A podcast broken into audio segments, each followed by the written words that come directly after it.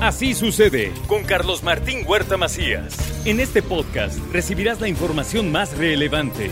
Un servicio de Asir Noticias. Y llegó el momento de la colaboración de este lunes y es el abogado y notario Ángel Pérez García. Aquí con nosotros, afortunadamente sumando más y más intervenciones y hemos aprendido mucho. Creo que ha sido de mucha valía cada una de tus intervenciones. Señor abogado, ¿cómo estás? Hola Carlitos, muy buen día. Muchas gracias por, por los elogios y la verdad es que eh, efectivamente me siento muy contento, satisfecho de dar ese tipo de asesorías a tu público en general y por supuesto seguir acrecentando este número de suscriptores en tus redes sociales. Muy bien, pues ¿qué traes hoy, Angelito? Pues mira, eh, eh, yo creo que son operaciones de compraventa cuando son firmadas como vendedor por una sociedad mercantil la sociedad va a firmar, no, va a firmar un representante. ¿Qué se necesita para eso? Lo veremos en este, en este momento y en el siguiente veremos lo de una persona física. Pero hoy hablemos, se va a celebrar un contrato de compraventa, una operación de compraventa y vende una persona moral. ¿Qué es una persona moral? Lo, en ocasiones pasadas lo hemos mencionado. Una persona moral es un conjunto de personas físicas que constituyen una sociedad, una empresa, una inmobiliaria esa persona moral va a vender. Esa persona moral no existe.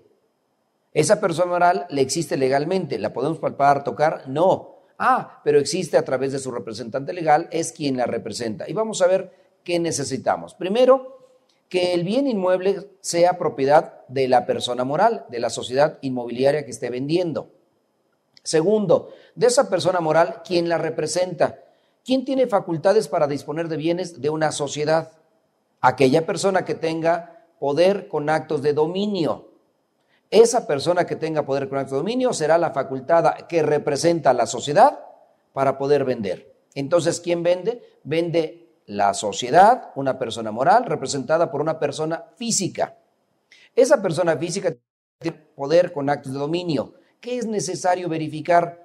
Que la propiedad está a nombre de la persona moral, de la inmobiliaria, de la sociedad, no de la persona física, porque en muchas ocasiones se va a averiguar el nombre de quien representa la sociedad y queremos que esa es la persona que nos vende. Y no, tomemos en cuenta que la sociedad, la inmobiliaria, la persona moral es la propietaria de esos derechos. ¿Qué compró? Compró el terreno, declaró la construcción, vamos a verificar que esa, esa persona moral no tenga grabados, hipotecados, embargados, otorgados en fianza, ese bien inmueble que está vendiendo, una vez que haya desarrollado ese conjunto habitacional. ¿Qué vamos a pedirle? Que efectivamente la persona física que representa esa sociedad tenga las facultades y me lo demuestre, ya sea que en la misma escritura constitutiva aparezca como apoderado, representante legal, administrador único, etcétera. O un consejo de administración, y quien representa ese consejo de administración lo representa una persona física, el presidente. Entonces, tenemos varias alternativas de poder verificar en el registro público a nombre de quién está ese inmueble que voy a comprar, que voy a adquirir. ¿Quién es el propietario? La sociedad. ¿Quién representa la sociedad? Todos estos documentos son importantes para verificarlos en el momento de llevar a cabo la operación de promesa de contrato de compraventa, eh, y el, ¿quién nos verifica? El notario. Pero además, como persona interesada en adquirir ese inmueble, yo voy a verificar al registro público y me tienen que presentar un certificado de libertad de gravámenes en el cual aparezca la sociedad, la inmobiliaria, como propietaria de ese inmueble. Ahora voy a verificar que la persona física que representa la sociedad tenga las facultades suficientes para poder disponer de ese inmueble. Y las facultades suficientes es tener actos de dominio. ¿Quién le otorgó esos actos de dominio? La asamblea de socios, de accionistas de esa persona moral. Y entonces voy a pedir a la persona moral su registro federal de contribuyentes, que es la constancia de situación fiscal, porque la persona moral existe como tal para efectos fiscales y la persona física que representa a esa persona moral también tiene que presentarme su constancia de situación fiscal. Y entonces ya tengo a la sociedad, quién la representa, quién es el propietario y quién me vende el inmueble. Por supuesto, voy a pedir también la boleta perdial. ¿A nombre de quién va a estar esa boleta perdial? A nombre de la persona moral, a nombre de la sociedad, no de la persona física. Recordemos que la persona moral es la propietaria de ese inmueble representado por una persona física.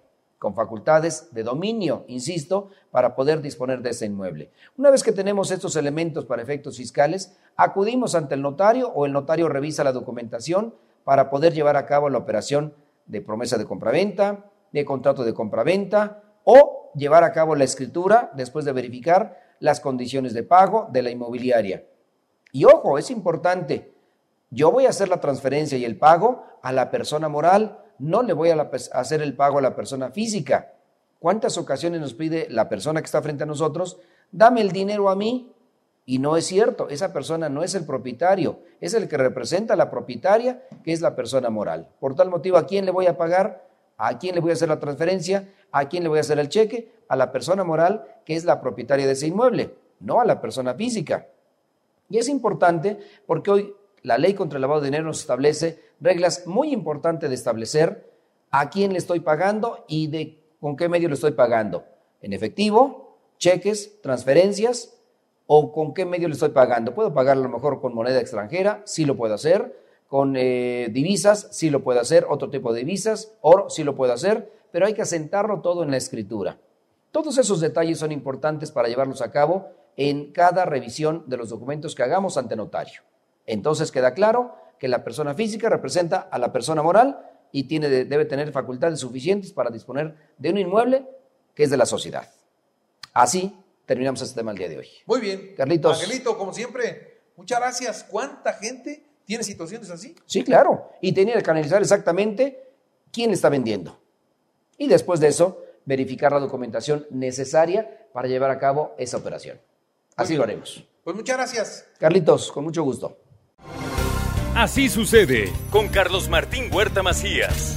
La información más relevante, ahora en podcast. Sigue disfrutando de iHeartRadio.